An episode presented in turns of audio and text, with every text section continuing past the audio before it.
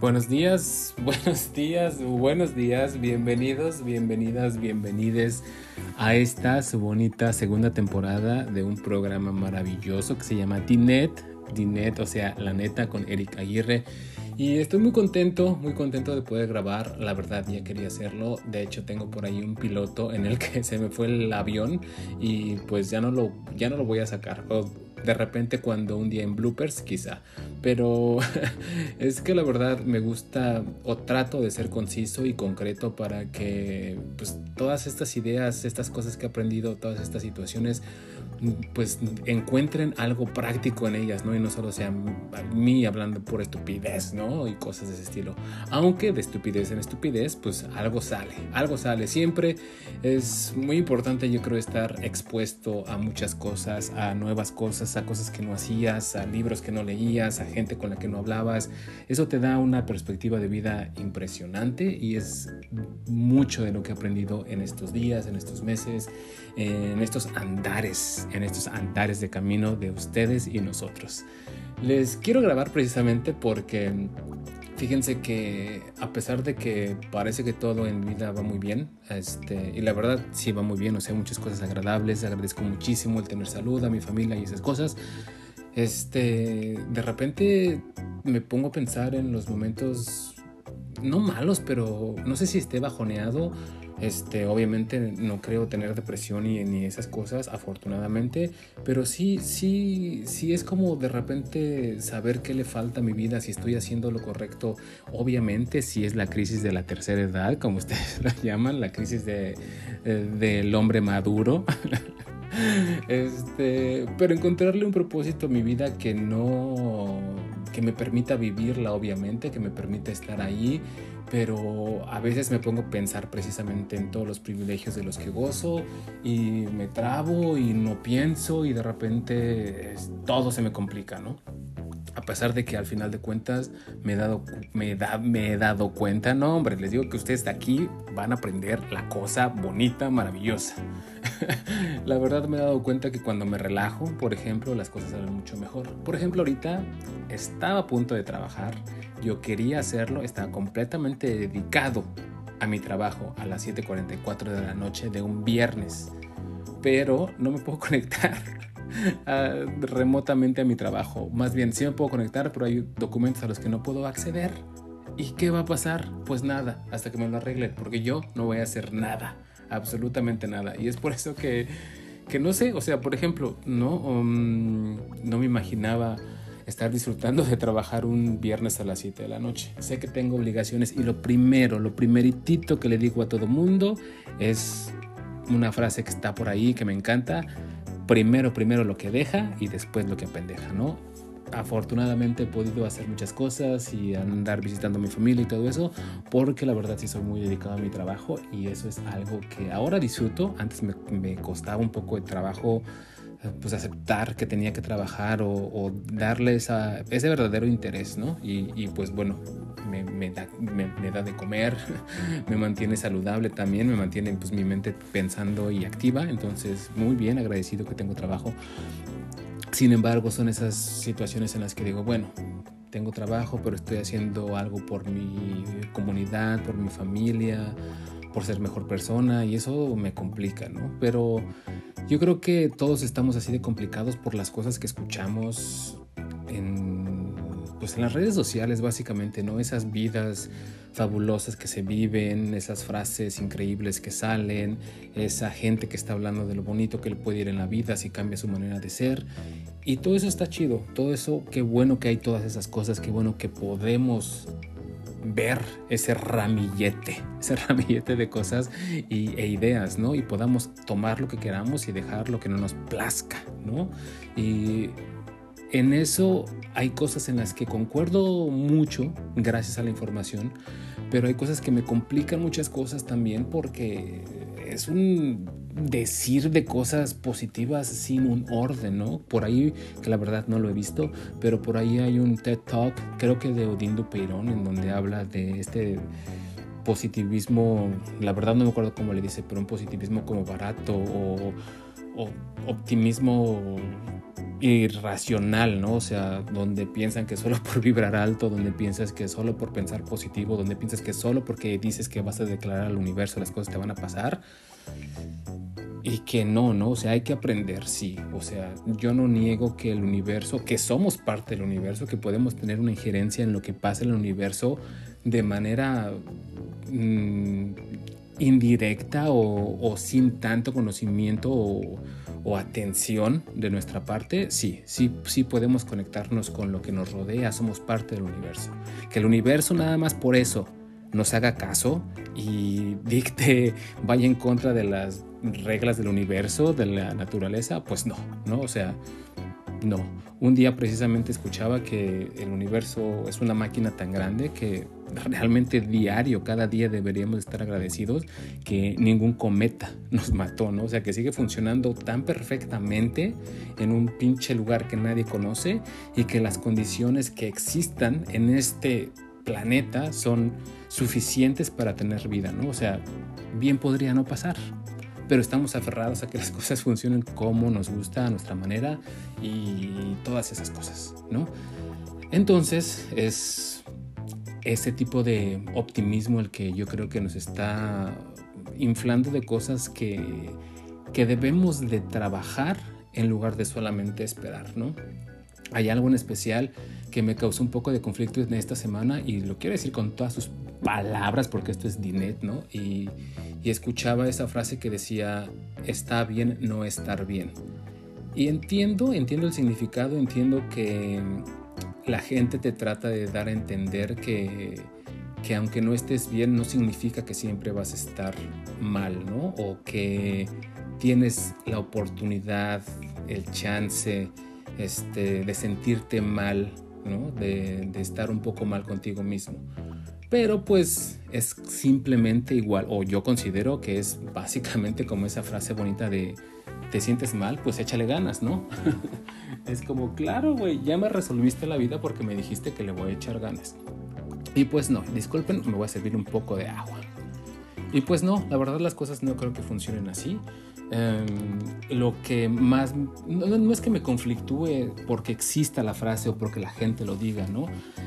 Sino que hay personas que desafortunadamente no, no, tienen acceso a esas herramientas. Entonces, para mí, lo mejor sería acercar a esas personas las herramientas que necesitan para precisamente ellos puedan entender que no es que esté bien estar mal, sino que es normal, que es parte de la vida y que sí, obviamente si hay una enfermedad, si hay depresión, si hay em, ansiedad, que yo no digo que no existan esas cosas y que son padecimientos corporales, obviamente, que tengan atención médica, ¿no?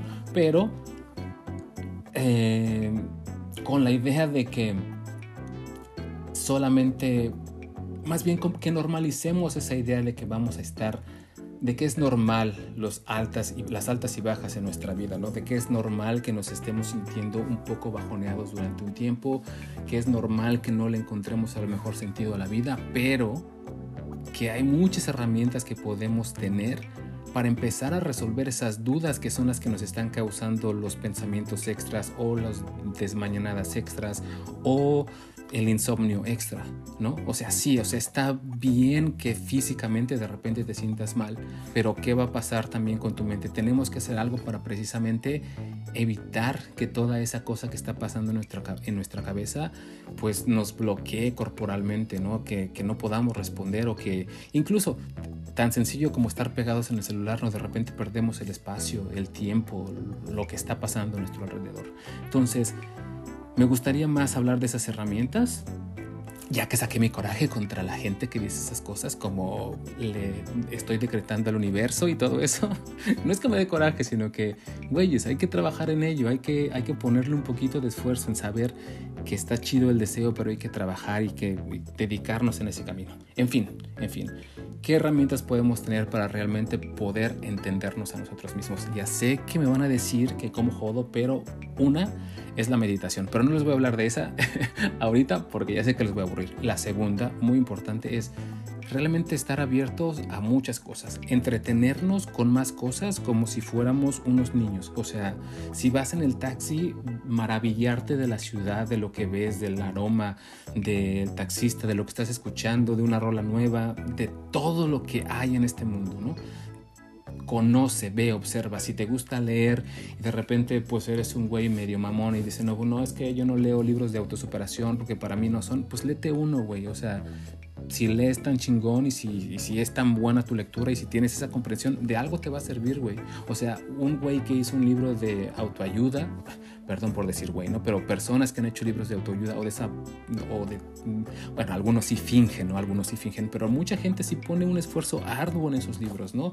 Independientemente que nos guste, que no nos guste, ¿no? También ver una serie que a lo mejor a mí en lo personal no me gusta mucho ver la televisión, pero me gusta, por ejemplo, ver el drag, ¿no? O sea, ¿por qué? Porque se me hace que rompen esquemas y colores y paradigmas y no me imagino de lo que van a hablar y también he aprendido de ahí muchísimas, muchísimas cosas, ¿no?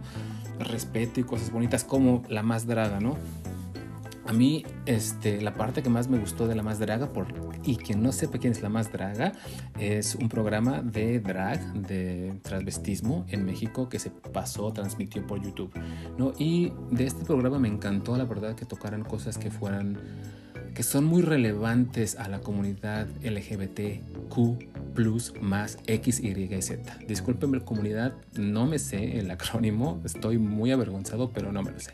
Pero parte de la comunidad, pues obviamente es muy creativa, ¿no? O muchísima gente de la comunidad es muy creativa y a mí me gusta ver ese arte porque me cambia la manera de pensar y sobre todo les cambia la manera de pensar a, esas, a las concursantes. Por ejemplo, he visto las discusiones que tienen acerca de identidad de género, acerca de acercarnos a la familia o de qué tan rotas están algunas relaciones con sus familias, con la gente que los quiere, problemas de pareja, problemas de sexualidad, o sea, cosas chidas que, que que a lo mejor por no estar en tu círculo tú jamás las, las verías, ¿no? Y si igual con el resto de las cosas, ¿no? O sea, si no te gusta ir a la playa, güey, ve un pinche día a la playa y, y observa otra cosa, o llévate un libro o lo que quieras no digo que tengas que cambiar tu vida, porque también eso es un privilegio, no poder hacer alguna otra cosa, pero algo te va a funcionar. O sea, si te caga el café, güey, con leche, tres días, tómatelos como quieras, o sea, de una manera diferente. Pero, ya sé. Ay, disculpen, pero es que mi mente me traiciona a veces, me traiciona a veces. Pero bueno, esa es la, la segunda recomendación que les puedo dar. La tercera y muy importante es moverse, hacer ejercicio. Es muy importante que tengamos cualquier actividad que exija de nuestro cuerpo estar en constante movimiento, bueno, no en constante movimiento, pero que nuestro cuerpo reaccione a, cosas que no hacemos naturalmente, ¿no? O sea, corran, bailen, hagan yoga. Yo les recomiendo muchísimo. El yoga es sencillísimo, sencillísimo. O sea, es una cosa, o sea, obviamente hay güeyes que hacen posiciones muy cabronas y que se paran en un dedo y dos, con dos dedos se sostienen sentados y todo eso, sí, también sé. Pero en general, cualquier clase de yoga que ustedes pueden encontrar en YouTube, pónganle yoga para principiantes y va a ser lo más básico, lo más sencillo y se van a sentir tan bien con 15, 20 minutos que estén haciendo y les va a empezar a interesar. ¿Y saben qué va a pasar con su cuerpo también? Va a empezar a reconocer otras posturas, va a empezar a oxigenarse mejor, va a empezar a tener un chingo de cosas positivas que, que nos va a ayudar, ¿no? Que nos va a ayudar a que nuestra mente no esté solamente en, en nuestros problemas y en esas cosas la 1, 2, 3, la cuarta, sin meditación, leer cosas, hacer cosas diferentes, la yoga, sí, la cuarta. la cuarta es escribir em, o crear algo, tratar de ser creativos. Ya sé que todos o alguien o alguno me va a decir, es que pues a mí no se me da lo de la creatividad, este, no sé, no soy creativo, no sé exactamente qué es, qué es la creatividad y pues güey, realmente la creatividad es cualquier cosa, güey. O sea, hay gente que agarra una servilleta y la transforma en oro, ¿no? O sea, tan cabrones están con su... no, este... Creatividad es lo que sea, o sea, yo también creo que no soy una persona creativa, pero por ejemplo, cuando estoy hablando con la gente, cuando estoy leyendo un libro, me brotan muchas ideas en la cabeza y de repente pues me gusta lo que pienso, me gusta lo que me cuestiono, me gusta lo que estoy observando y a lo mejor si no tuviera ese acercamiento o esas ganas de, de dejarme ir con la creatividad, no estaría en esas cosas. Obviamente no me van a ver pintando un pinche Van Gogh, una réplica en, en su casa, ¿no? Haciendo, no sé, en una obra de teatro y en un musical, ¿no? O sea, con mi voz fabulosa, como Kika Edgar, no me van a ver, ¿no? O sea, a lo mejor esa creatividad no la tengo. Pero creo que inclusive tan solo por ordenar mis luces, ordenar mi cuarto, creo que me viene esa, esa creatividad y les recomiendo eso, ¿no? O sea, búsquenla, búsquenla, uh, busquen conectar con la creatividad. No, no tiene que nacer ser creativo. Yo creo que con la, con la con esta cuestión, así es que se me apagaron todas las luces y ahorita me quedé así, con esta cuestión de la creatividad no tienes que buscarla o crearla, más bien va llegando como que te va soltando hacia la creatividad, igual que te sueltas hacia la paz, hacia la tranquilidad, o sea, no te llega de repente. Y la quinta y la última es, tengan paciencia, pero también actúen con, con disciplina, ¿saben?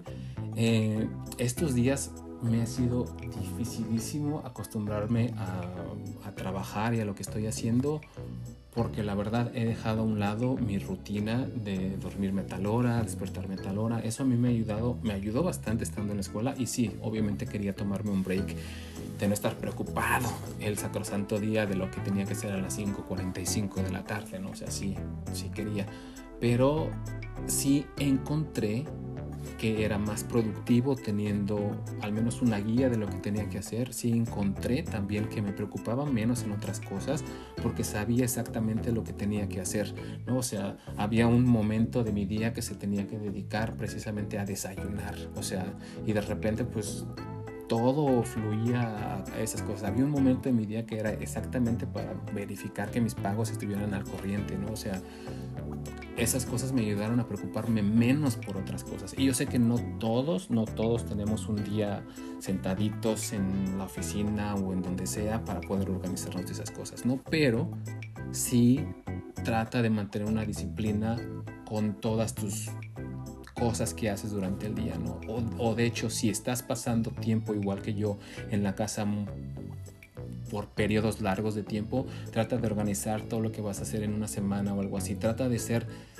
trata de medir lo que estás logrando, porque sabes que también esos pequeños logros que hacemos de, de cosas día a día, lo podemos entender como un avance, como un logro, como que estamos haciendo algo y eso también nuestro cerebro nos registra como muy bien, vas bien, o sea, vas en buen camino, estás logrando lo que te propones, aunque sean cosas poquitas, ¿no? Obviamente teniendo la facilidad de, lograr esas cosas pequeñas, vas a encontrar una disciplina para lograr cosas aún, aún más grandes, ¿no? Porque tu vida va a, estar, va a empezar a organizarse un poquito más, más bien, tú estás organizando tu vida un poquito más y como dirían mis amigos de Elefante, las horas son mías y, a mí me pertenecen, o sea, usted tiene que saber qué hacer con sus horas, aunque algunas de esas horas sea tener que trabajar cuál es la actitud que voy a tener al trabajar y esas cosas, ¿no? Pero bueno, no quiero aburrirlos más. Me encantó esta super plática que me pude echar con ustedes.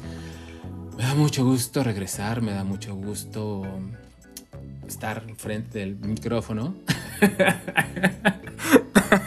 también, también, pero grabándoles pues.